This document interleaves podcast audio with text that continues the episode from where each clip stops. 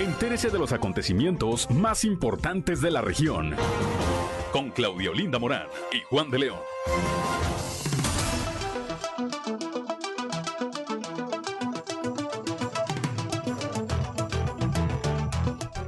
¿Qué tal? ¿Qué tal? Muy buenos días. Muy buenos días. Son las 8 de la mañana, 8 de la mañana con 3 minutos de este miércoles 6 de julio del 2022, día en que se celebra a quienes llevan por nombre María Goretti. Bueno, a quienes tengan este nombre a quienes tengan algo que celebrar el día de hoy, muchas felicidades. Ya es miércoles y del miércoles en adelante se vale de todo prácticamente. Somos Claudio Linda Morán, Ricardo Guzmán y su servidor Juan de León y ya estamos al aire por la señal de la 91.3 de FM para todo el sureste del estado de Coahuila. Grupo Región, ¿cuál más? ¿Cuál más? Grupo Región 91.3 de frecuencia modulada y saludamos como todas las mañanas a quienes nos acompañan en Saltillo, Ramos Arizpe, Artea, General Cepeda y Parras, así como en comunidades vecinas de los estados de Nuevo León y de Zacatecas hasta donde llega la señal, repito, de Grupo Región, la señal de la 91.3 de frecuencia modulada. Un saludo también, por supuesto, a quienes nos siguen a través de las redes sociales por la página de Facebook, región 91.3 Saltillo.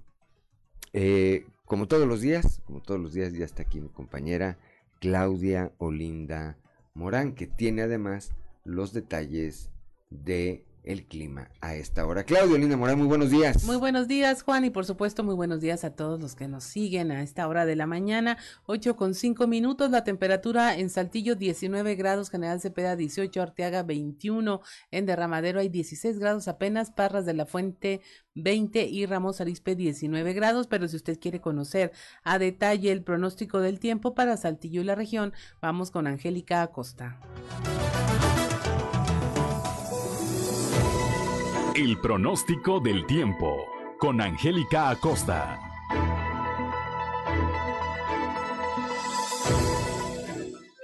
Es miércoles, mitad de semana. Mi nombre es Angélica Costa y estoy lista para darte los detalles del clima. Perfecto en Saltillo. Se espera una temperatura cálida, máxima de 31 grados, mínima de 16. Durante el día muy cálido. Una buena cuota de sol, ¿ok? Y por la noche un cielo totalmente claro. La posibilidad de lluvia muy baja, 1%. Excelente. Nos vamos hasta Ramos Arizpe, máxima de 32 grados, mínima de 17 para este miércoles. Durante el día principalmente soleado, va a estar muy cálido, va a estar agradable. Y por la noche un cielo claro. La posibilidad de tener lluvia también es muy baja, 1%. Eso es para Ramos Arizpe. En Artega, Coahuila, máxima de 31 grados, también temperatura cálida, mínima de 18. Durante el día una buena cuota de sol, va a estar muy cálido y por la noche un cielo totalmente claro. La posibilidad de lluvia, 2%. Eso es para Arteaga. Nos vamos hasta General Cepeda, máxima de 31 grados para este mitad de semana miércoles ya. Y por la noche, mínima de 18. Durante el día, pues mucho sol, ¿ok? Eh, un cielo totalmente totalmente claro, va a estar muy cálido y por la noche un cielo claro. La posibilidad de precipitación nula, totalmente nula, 0% ahí para General Cepeda, no llueve. Ok, vámonos ahora hasta Parras, máxima de 32 grados, temperatura muy caliente, mínima de 20. Ok, durante el día principalmente soleado, muy muy cálido y por la noche un cielo totalmente claro. La posibilidad de precipitación muy baja, 1%. Ahí están, amigos, los detalles del clima. Ya escuchaste, no se esperan lluvias para esta semana o al menos para este día y bueno, pues continúan las temperaturas cálidas.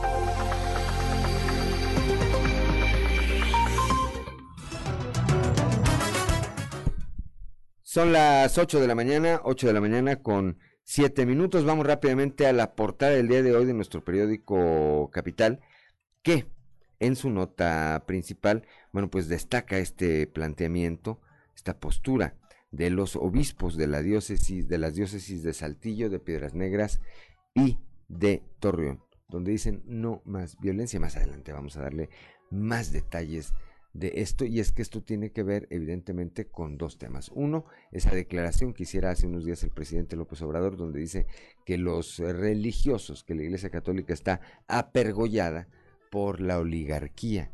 Y después la conferencia del episcopado mexicano, eh, ante estas declaraciones donde dice López Obrador que no hay violencia, pues la conferencia del episcopado mexicano dice, a ver, salgamos a dar misas desde los lugares en donde ha habido un secuestro, una ejecución, una desaparición forzada, un feminicidio, una balacera, y vamos a ver si hay violencia o no hay violencia. Bueno, ahí está la opinión, la postura de los obispos. El día de ayer también, en un evento encabezado por el gobernador Miguel Riquelme, se puso en marcha eh, el hospital materno infantil en Saltillo, uno de los mejores en su tipo a nivel nacional.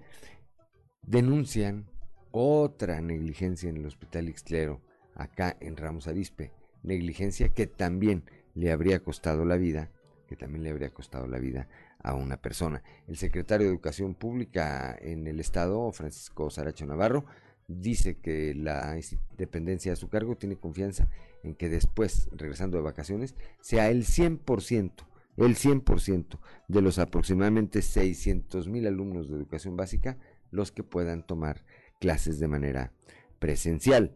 Allá en la región carbonífera continúa, continúa en proceso una denuncia que puso un ex trabajador de Armando Guadiana Tijerina por haber sido despedido precisamente en el periodo en que por un decreto el presidente López Obrador dijo, ahorita que hay pandemia, no despidan raza. Bueno, Guadiana o la empresa de Guadiana despidió precisamente en esa etapa, en ese periodo, a este trabajador. El día de ayer, al tratar, bueno, trataron y lo lograron finalmente, vecinos de la Corona de Lomas de Luz, aquí en la capital del estado, denunciaron la presencia de un osesno ahí en las inmediaciones de eh, este sector habitacional. Estaba en una plaza, se había subido a un árbol, seguramente espantado, espantado por la presencia de humanos o de animales como perros que normalmente los, eh, los enfrentan.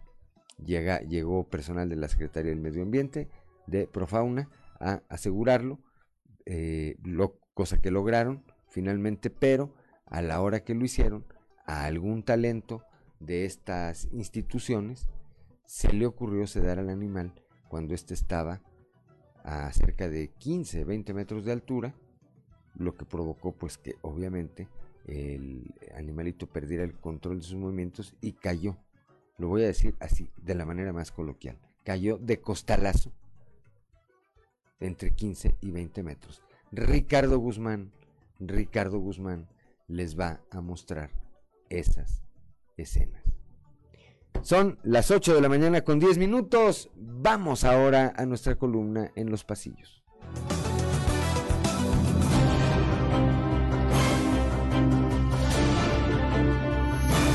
Y en el cartón de hoy, advertencia seria que nos muestra el presidente de México Andrés Manuel López Obrador, quien está a los pies de la Estatua de la Libertad, mientras que nos comenta, para los que no creen que puedo derrumbar la Estatua de la Libertad, nomás vean cómo tengo todo México hecho pedazos. Ingrata sin duda es la política a veces, y es que mientras la alcaldesa de Musquis, Tania Flores, se desvive por ayudar a sus compañeros Ricardo Mejía Verdeja y Luis Fernando Salazar en sus aspiraciones políticas, seguramente no sabe que fueron precisamente ellos dos quienes movieron todas sus influencias y contactos para que se cayera la ley que le hubiera permitido a la también empresaria convertirse en candidata a la gubernatura. Ustedes me dan asco. Así entonces, quienes crean que Salazar y Mejía no se pueden poner de acuerdo ya tienen la primera muestra de que no es así y por lo pronto su objetivo común, que era sacar a toda costa a Flores de la Carrera por el 2023, está cumplido. ¡Eres un monstruo! Fiel a su estilo, la que llegó trabajando duro a su nuevo cargo como dirigente del PRI en Torreón fue la también senadora Verónica Martínez, que ayer entregó nombramientos en su equipo de trabajo, con cargos y perfiles que permitirán llegar a prácticamente todos los sectores de la sociedad. es una pieza clásica, es lo que es. Emotivo mensaje el del secretario de Salud, Roberto Bernal, ayer en la inauguración del Hospital Materno Infantil y en el que hizo un recuento de todas las circunstancias alrededor de la apertura del hospital. Entre los factores, no dejó pasar la presión que ejercía la federación para que ya abriera sus puertas.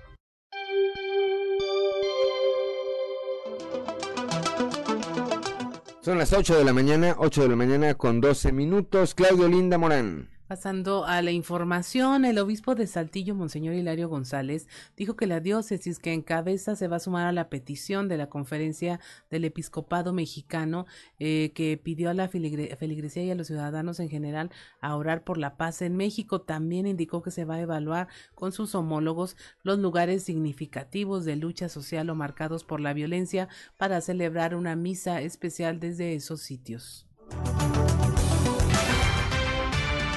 Pues bueno, pues este, ahora la conferencia de institutos religiosos de vida consagrada, eh, la conferencia del episcopado, eh, la provincia de jesuitas, pues hemos eh, publicado una invitación a toda la comunidad a orar por la paz, a hacer visible este deseo que todos tenemos, los, todos los mexicanos, no es una cuestión religiosa solamente o confesional de, o de una institución particular que sean jesuitas o creo que es una iniciativa a toda la sociedad, a todas las iglesias, a todos los creyentes, de que nos pongamos a orar por la paz, que hagamos signos, cada quien de acuerdo a su tradición, de acuerdo a su situación, a su condición particular, que sea oración por la paz y signos que podamos hacer de pacíficos, de reconstrucción, de sanación, de diálogo.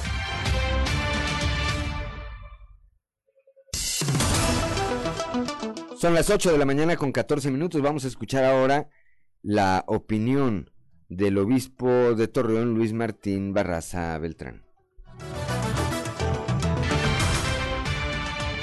La misión nuestra pues nos, nos lleva a trabajar con todo tipo de gente eh, y pues sobre todo dar una orientación hacia las periferias existenciales que son pues a los grupos vulnerables eh, pues entonces puede ser verdad que, que sí a veces se escucha de que la eh, no solo el presidente sino alguna gente piensa que, que nos pues nos ve muy identificados con las clases este, altas verdad con pero nada que tenga que ver pues con algún interés particular, sino simplemente el cumplimiento de la misión. Pero aquí es nada más esto, esto, ¿verdad? Que el próximo domingo eh, orar pues por todos los que han sido eh, asesinados y, de pues sacerdotes, ¿verdad? Religiosos y ya los demás días pues a recordar la memoria de otras muchas personas pues también pues, asesinadas también y al final le decía lo de la paz, ¿verdad? lo del orar por, como les dice el Evangelio, oren por quienes los maldicen, ¿verdad? O por quienes les desean algún, amen a sus enemigos. Como transmitir ese mensaje de, reconciliación, pues no tanto de, venganza, lo que se está buscando pues es el, la paz para todos. Son las 8 de la mañana con 16 minutos, Claudio Linda Morán. También el obispo Alonso Garza Treviño de la diócesis de Piedras Negras externó su opinión sobre este tema.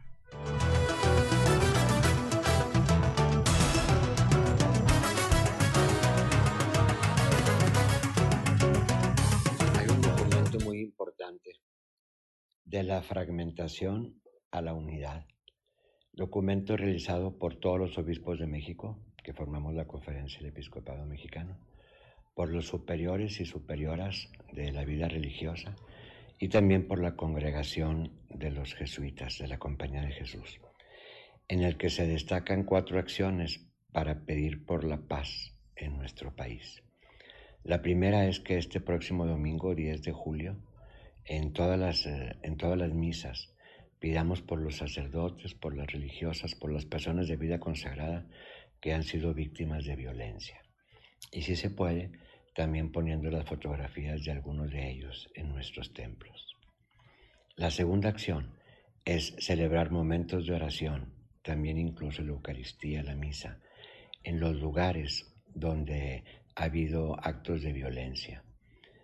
De tal manera que con nuestra presencia en, en esos sitios también estemos manifestando nuestro deseo de que exista la paz. Son las 8 de la mañana, 8 de la mañana con 17 minutos allá en la región carbonífera. Bueno, pues sigue este pleito, este via crucis de un trabajador en eh, busca de que se respeten sus derechos laborales, fue despedido de una de las empresas propiedad del senador por Morena Armando Guadiana Tijerín. Escuchemos al abogado laborista Jesús Ponche. Eh, son juicios laborales que siguen desde el 2020 que inició la pandemia. El trabajador se llama Fernando Pacheco Márquez, Márquez. Es un trabajador ya de 71 años, con 32 años laborados para la empresa de MITS. Y pues el señor Guayana no ha tenido esa, pues ese acercamiento con el trabajador pues para, para terminar esos conflictos laborales. Y pues el señor está vulnerable, ¿verdad? Está vulnerable. ¿La salida del trabajador fue por cuestión de edad ya? O, no, fue por, en su momento fue por el COVID. Eh, la empresa lo, lo aleja de, de, la empresa, ¿verdad? Y dolosamente, pues ya le dice que está despedido de su trabajo. Cuando hubo un decreto del gobierno federal que no se debió haber separado ningún trabajador.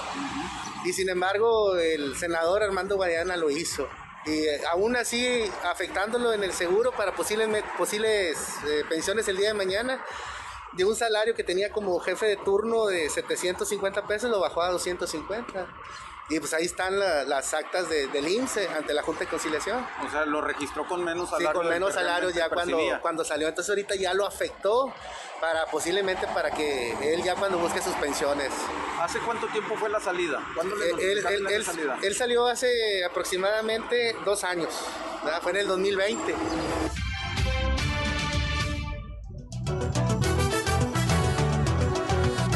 Ya son las 8 de la mañana con 19 minutos, Claudio Linda Morán. El secretario de Educación, Francisco Saracho Navarro, dijo, que para el próximo ciclo escolar se espera que los aproximadamente 600 mil alumnos y alumnas de educación básica puedan regresar en su totalidad ya a las clases presenciales. Esperamos que para el próximo ciclo escolar ya esté 100% presencial. Hace unos días se publicó en el Diario Oficial del Estado el calendario escolar aquí que va a aplicar en el Estado de Coahuila, iniciando el 15 de agosto para poder concluir el 10 de julio del año 2023.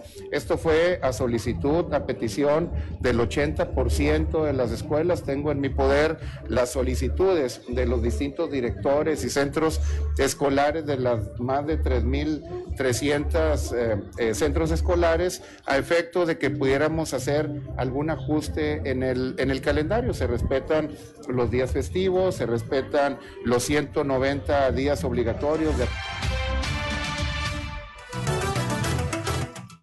8 de la mañana con 21 minutos. Estamos en Región Informa. En un momento más, Ricardo Guzmán y su región de impacto. No se vaya. Una pausa y volvemos.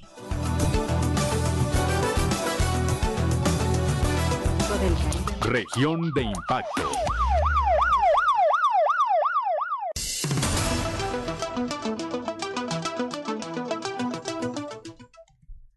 8 de la mañana con 25 minutos, ya estamos en región de impacto con Ricardo Guzmán, quien se ha ocupado en reunir para usted todos esos hechos y acontecimientos que resultan impactantes, no solo en Saltillo y la región, sino en Coahuila y el mundo.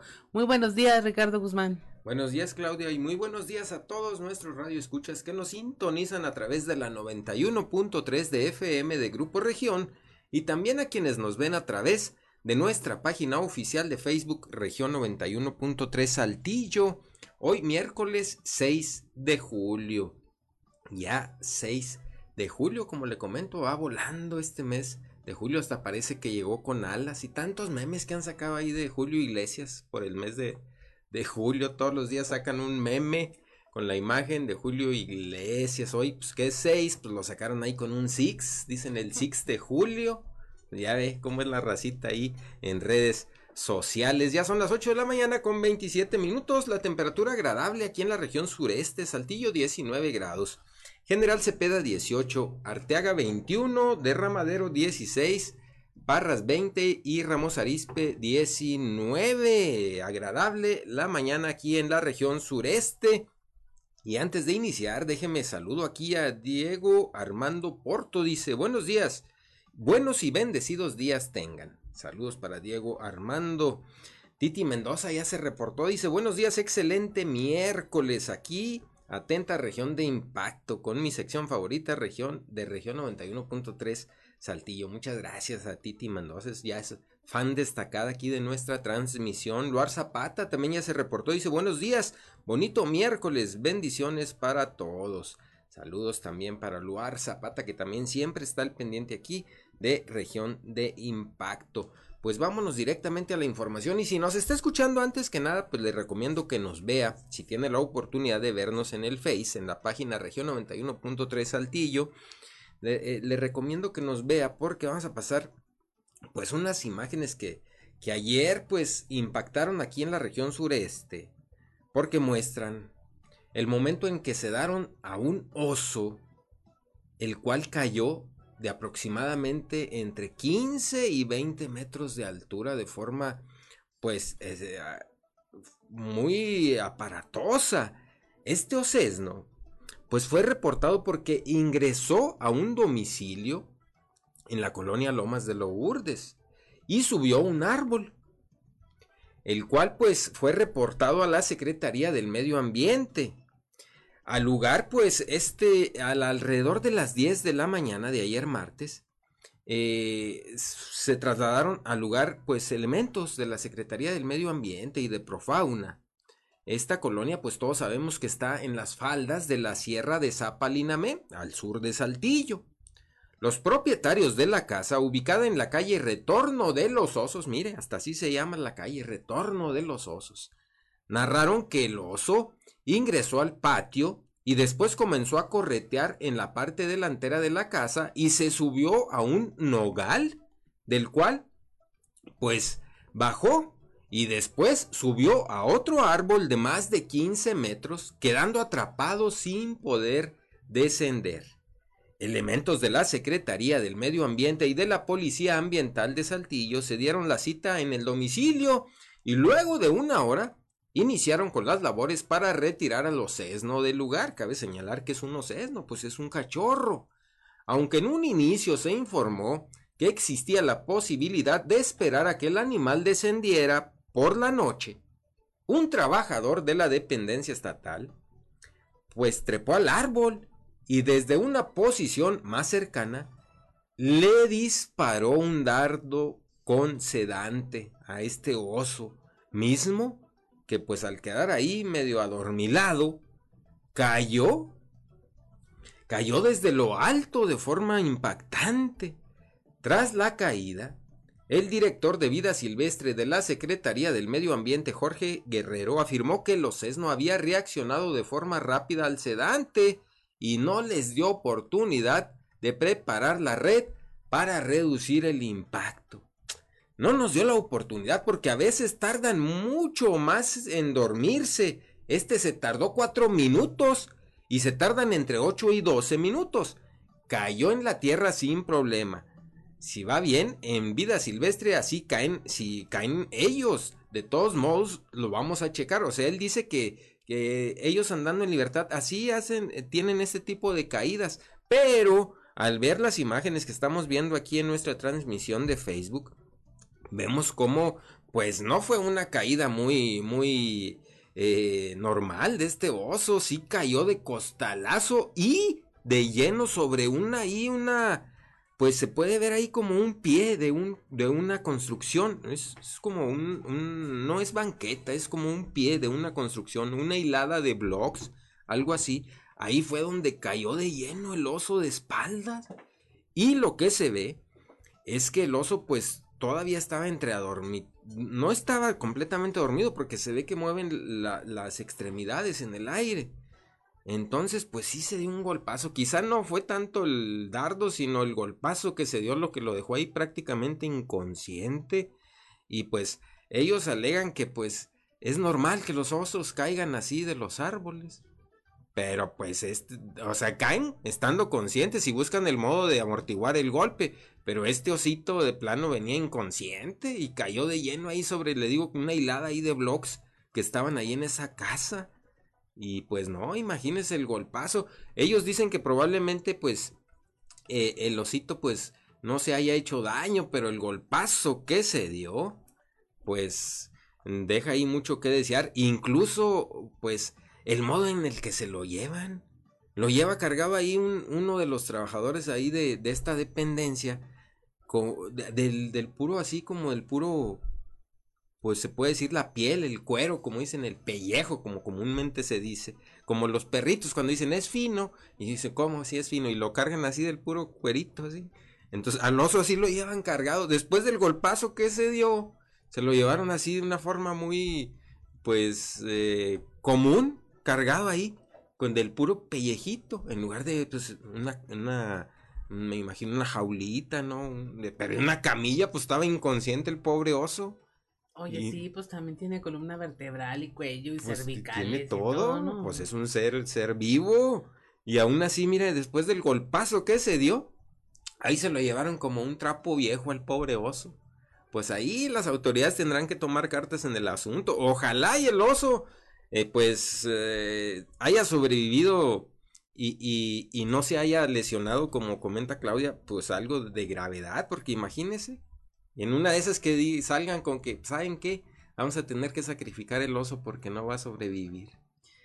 Pues, pues es que las lesiones. Pues ni para qué iban a rescatarlo entonces, Claudia. Quién sabe, ojalá alguien nos explique ahí si se cumplieron con los protocolos para poder rescatarlo. No creo. En lo que alega aquí él, él que dice que pensaban poner una red para cacharlo. Y se cayó antes de... Sí, que porque dice que normalmente el efecto es entre 8 y 10 minutos y que este osito en 4 minutos cayó. Entonces dicen, no, pues lo sedamos, ahorita nos damos el tiempo, tenemos 10 minutos para llevar la red, pero él cayó antes, o sea, no les dio tiempo. O sea, y el error fue del oso, ¿para qué se duerme antes? Mm. No se supone que desde el momento del dardo ya, ya deben de estar preparados abajo, ¿no? Pues sí. Porque en una de esas que el oso se destantee y, y se caiga por accidente, pues ya debe estar ahí la red. Seguramente no hubo dolo, pero sí cierto. Pues no, o sea, como que se confiaron, ¿no? Como que dijeron, según ellos, pues le saben bien al asunto, pero pues el pobre oso ahí no contaban con que se durmió cuatro minutos antes, entonces por eso pues no les dio chance de, de poner la red. Ahí la situación con este oso, ayer está pues este video impactante que estamos viendo aquí en nuestra transmisión de Facebook. Si usted no tuvo la oportunidad de vernos, véalo durante el día para que vea estas impactantes imágenes. Marisa Pineda ya se reportó, dice, buen día a todos, que pasen lindo día. Saludos para Marisa Pineda. Qué golpazo, pobre animal. ¿Y qué pasó? ¿Se salvó? Presuntamente sí está con vida el osito, pues a ver qué, qué informan las autoridades. Julio César Rubalcaba Tobar dice, buen día Richard, saludos para todos, saludos para Julio, Julio César, también siempre al pendiente. Volador, nuestro buen amigo volador, buenos días amigos, excelente miércoles, saludos a todos en cabina y amigos radio escuchas. Ahí el saludo a nuestro buen amigo volador. Y él aquí también comenta, dice, claramente se ve que tuvo una mala caída. Además, antes de lanzar el sedante debieron prepararse con una red, estar preparados, que no le echen la culpa al sedante. Pues, ¿no? Ahí la opinión de nuestro buen amigo volador es lo que comentábamos precisamente. Javi Muñiz dice, entonces hubieran puesto la red antes. Se ve que el oso está desnutrido y por lo mismo el tranquilizante hizo efecto muy rápido. Parecen principiantes. Pues sí, sí, tiene, tiene razón, ¿verdad? Eh, es lo que decían ellos, que el oso estaba muy flaco, muy, imagínate, flaco, sin comida y luego con un sedante. Pues no, imagínate. Ese, ese es el motivo por el cual, pues ahí, el oso cayó muy rápido, porque sí, cayó en cuatro minutos, le hizo efecto el sedante. Ya son las ocho de la mañana con treinta y seis minutos. Y ayer, un fuerte accidente en la carretera Zacatecas ocasionó el cierre de esta importante arteria. Y esto fue provocado porque un taxi se descompuso ahí en la plena carretera. Un aparatoso accidente se registró en la carretera Zacatecas donde un joven de 23 años resultó lesionado al chocar por alcance contra un taxi que estaba estacionado al sufrir una falla mecánica en esta peligrosa carretera. El accidente se registró ayer a las 4 de la tarde a la altura del ejido La Encantada, hasta donde arribaron elementos de rescate que atendieron el reporte de auxilio ingresado al sistema de emergencias 911. El vehículo de alquiler era manejado por una mujer taxista, identificada como Blanca Griselda, quien circulaba por la carretera 54 de norte a sur.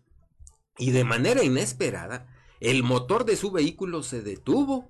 Momentos después, el conductor de un vehículo compacto marca Chevy no alcanzó a frenar y arremangó por completo al Suru, que fue declarado pérdida total debido al potente impacto que recibió. La circulación sobre la importante carretera se vio interrumpida durante un largo lapso de más de una hora, por lo que los autos quedaron varados y embotellados hasta que las unidades fueron retiradas para liberar el tráfico. Vaya, mire, se le descompuso el carro ahí en plena carretera y el otro llegó, no alcanzó a frenar y lo dejó ahí como acordeón. Sí, aquí estamos viendo la imagen del taxi, quedó todo arremangado con el golpazo. Afortunadamente la taxista se había bajado, porque pues le falló el carro y se bajó para ver qué había pasado. Y en eso que se bajó, llegó el otro vehículo y lo dejó ahí en pérdida total. Ya son las 8 de la mañana con 38 minutos. Seguimos con más información. Y ayer decomisaron 65 mil litros de diésel en la carretera Monterrey-Saltillo. A la altura del kilómetro 25, elementos de la Guardia Nacional División Caminos aseguraron un camión con doble cisterna que transportaba diésel de dudosa procedencia. El conductor dijo que se dirigía al sur del país y no portaba documentos para acreditar el legítimo traslado del producto. Fue consignado a las instalaciones de la Fiscalía General de la República el vehículo de carga y él quedó a disposición del Ministerio Público Federal. Ya son las 8 de la mañana con 39 minutos. Y mire, ayer le dábamos parte de esta noticia en donde un hombre había sobrevivido a un fuerte accidente eh, sobre la carretera Saltillo a Torreón, pues lamentablemente no soportó las lesiones que sufrió ahí en este fuerte, fuertísimo accidente y falleció en el hospital. Eh, eh, Johnny García Cuevas, de 49 años, fue trasladado con heridas leves a la clínica del Seguro Social. Él fue el conductor de tráiler, mientras que José, de 69 años de edad, fue llevado al Hospital General de Saltillo, en donde lamentablemente perdió la vida debido a un traumatismo cráneo encefálico. Lamentable, mire, ayer decíamos que había sobrevivido, pero pues no, no resistió las lesiones que sufrió y perdió la vida ayer en el hospital. Y antes de irnos, mire, le vamos a pasar un video chusco que ya, ya en, en el noticiero anterior transmitió aquí mi compañera Claudia Olinda de este alcalde que, que se casó con una caimana.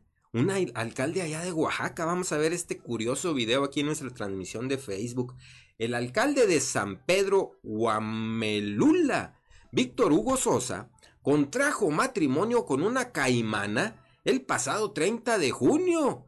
El espécimen llevaba por nombre Alicia Ruby y es un, un caimán hembra.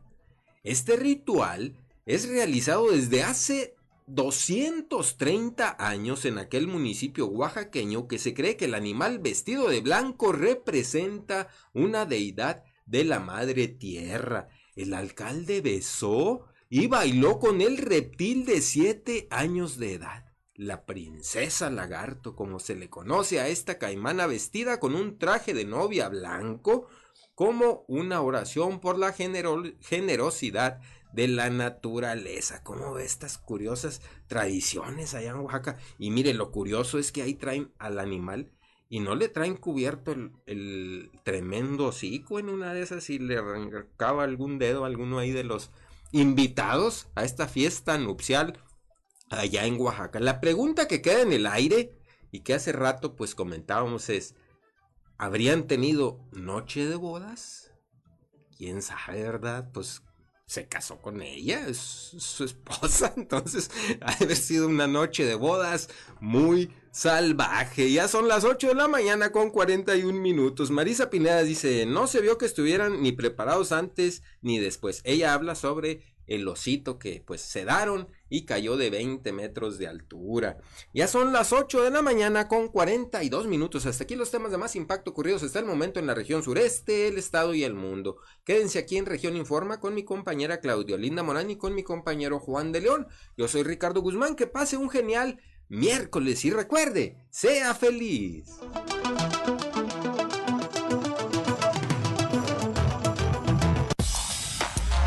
Región de impacto.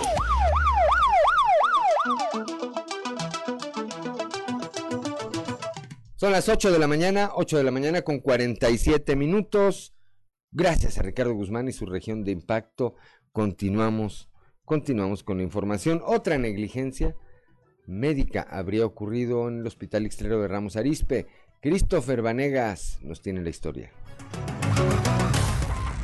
Por medio de redes sociales se dio a conocer otra presunta negligencia por parte del personal del Hospital Ixtlero, que habría terminado con la vida de una mujer quien fue atendida en dicho nosocomio, por lo que la Comisión de Derechos Humanos del Estado de Coahuila ya se encuentra revisando el caso para determinar si se presentó una negligencia. En esta ocasión, la presunta víctima es María del Cerrato de 32 años, quien de acuerdo con lo que se declaró por la familia por medio de redes sociales, el pasado 4 de abril fue ingresada al Hospital General de Zona número 33 para una intervención en donde presuntamente el personal usó guantes de látex a sabiendas que ella era alérgica a este material, lo que complicó el procedimiento, ya que tuvo una reacción alérgica. Es por esto que la mujer fue trasladada de urgencia al Hospital General en donde lamentablemente perdió la vida, presuntamente a consecuencia de las acciones del personal médico. Así que la familia, al percatarse del caso de Anaí, otra mujer que perdió la vida por una presunta negligencia del personal, decidió también dar a conocer que presuntamente por las acciones de los médicos del Hospital Extrero María falleció.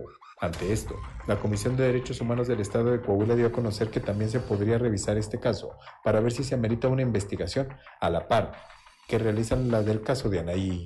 Por otra parte, la Fiscalía General del Estado informó que aún no cuenta con ninguna denuncia formal por parte de ninguno de los familiares de estas presuntas víctimas hacia la institución médica, pero que están dispuestos a colaborar con la familia para llevar a cabo una investigación en caso de que así se requiera. Para Grupo Región informó Christopher Vanegas.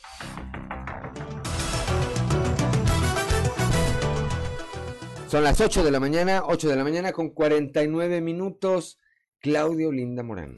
El alcalde José María Frausto Siller y el gobernador Miguel Riquelme arrancaron en la colonia El Álamo la construcción de un puente vehicular que representa la última obra de esta primera edición del Maratón de Obras Saltillo nos une, en el que se invierten más de 150 millones de pesos. Este puente vehicular es de dos carriles, tiene banquetas, alumbrado público, va a construirse sobre un arroyo en el antiguo camino a General Cepeda y beneficiará de manera directa a vecinos de las colonias El Álamo 1 y 2, la colonia 23 de noviembre y ampliación Nueva Jerusalén, la Diana Laura Riojas de Colosio, Agua Nueva, Julieta Pérez y el ejido Rincón de los Pastores.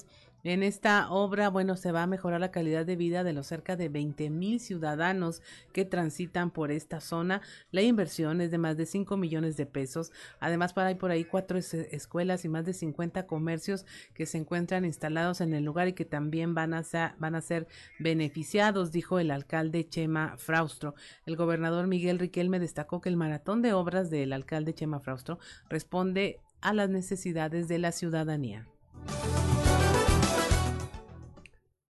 8 de la mañana, son las 8 de la mañana con 50 minutos. Todo un éxito resultó la segunda Feria del Empleo, La Chamba Nos Une, que llevó a cabo el gobierno municipal de Saltillo a través de la Dirección de Fomento Económico y Turismo, esto con el fin de servir de enlace entre quienes buscan trabajo y las empresas que requieren recursos humanos. El director de Fomento Económico, Mario Mata, comentó que por instrucciones del alcalde José María Frausto Siller se llevan a cabo estos eventos de enlace Buscamos acercarnos, dijo, a las empresas y generar ese vínculo.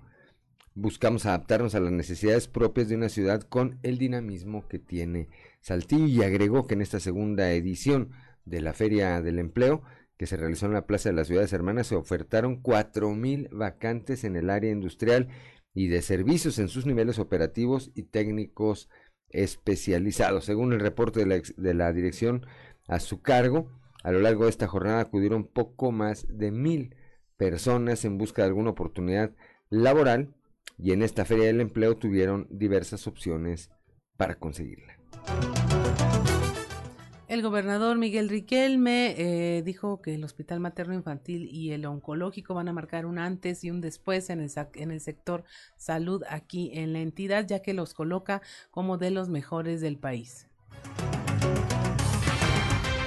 haber pero fácilmente, con todo lo que esto traía. Entonces me da, este tipo de eventos me da eh, a mí mucha satisfacción del esfuerzo, del, trabajo del trabajo en equipo, porque a veces articular las propias dependencias de gobierno es sumamente difícil y, cada quien está en lo suyo. ¿ah? el que cuida la lana, pues no la saca si si no está muy bien estructurada eh, el gasto, la licitación y, todo lo demás. Y y el, que está de este lado, pues exige y las condiciones de trabajo y, y bueno, llegamos hasta al principal objetivo, que es el beneficiario. Que ahora doña María Guadalupe pues ya está aquí en instalaciones más cómodas, su hija, su hija también. Y, eso pues eh, como padre también te da una gran satisfacción el tener a tu hijo en uno de los mejores hospitales de Coahuila y hoy de México. Estos dos hospitales, el oncológico y el materno infantil, hoy, hoy vienen a, a dotar de infraestructura a Coahuila, a la región sureste, a Saltillo, con los mejores hospitales que puede tener el país. Así fueron considerados ahora que vino la, la federación. No nos dieron lana, pero sí nos dijeron que estaban muy bonitos y que eran de los mejores del país.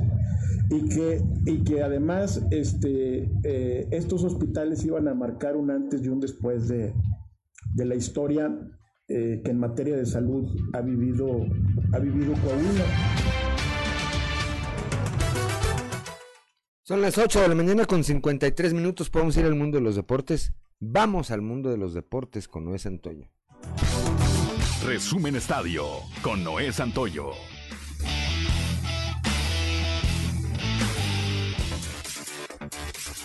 Rechazó la invitación del Barcelona para disputar el torneo John Amper debido al apretado calendario que tienen los zorros en el semestre, pero serán los Pumas de la UNAM los que se midan al club español el próximo domingo 7 de agosto a las 13 horas tiempo del centro de México. En 2014 León disputó el prestigiado trofeo ante los Volgranas y fue humillado con un contundente 6 goles por 0 y en esta ocasión tendrán su oportunidad los universitarios de arrebatarle el título en este duelo amistoso. Las Águilas del América presentaron de manera oficial a sus tres flamantes refuerzos para encarar el Apertura 2022. Lo hicieron en la cancha del Estadio Azteca y ante cientos de aficionados que se concentraron para dar la bienvenida a Cabecita Rodríguez, Néstor Araujo y Jurgen Damm, quienes al estilo europeo pisaron el césped del Azteca, acompañados de fuegos artificiales y ovaciones de los presentes. Nova Djokovic pasó uno de sus peores tragos en Wimbledon en 1819 días. No estuvo a punto de perder como ante Roger Federer en la final de 2019, pero tuvo que remontar por séptima vez en su carrera. Dos sets ante Yannick Sinner, 5-7, 2-6, 6-3, 6-2 y 6-2 para meterse en semifinales de Wimbledon por undécima vez en su carrera. El serbio levantó dos sets en contra en la catedral por tercera vez en su vida y por primera vez en los últimos siete años. Sin perder desde el 12 de julio de 2017 en estas pistas, Djokovic puso en juego un récord de 25-0 desde que cayó con Thomas Verdis hace cinco años. Miss Livelli hizo lo suficiente para llevarse el crédito con relevos que tuvieron amenazas en la sexta y séptima entrada, pero bajaron la cortina para que la novena de los Diablos Rojos del México se adelantaran en la serie con score de 8 carreras a 6 ante los acereros de Monclova, en un gran juego de Jesús Favela que se fue de 5-4 con cuadrangular. El segundo de la serie es el día de hoy a las 19.30 horas y al igual que el primero está pactado a 7 episodios. Jeffrey Niño por la pandilla escarlata y Wilmer Ríos por la furia azul son los probables abridores.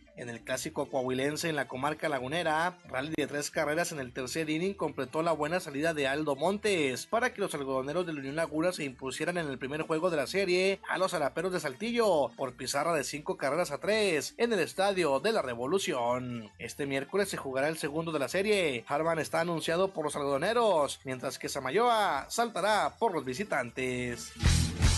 Resumen Estadio con Noé Santoyo.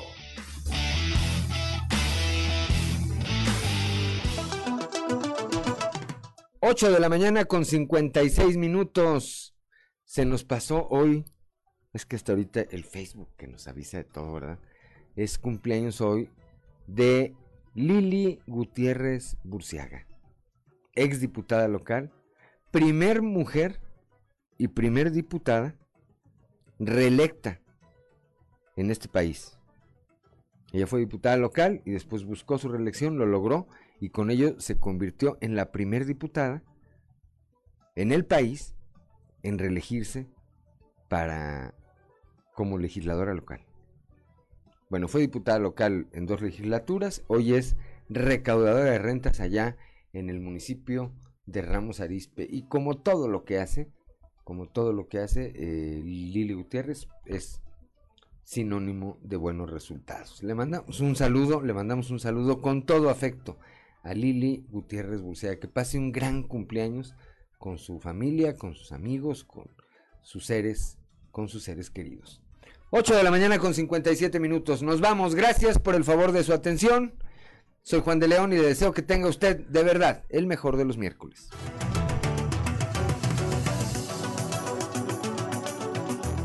Esto fue Región Informa. Ahora está al tanto de los acontecimientos más relevantes.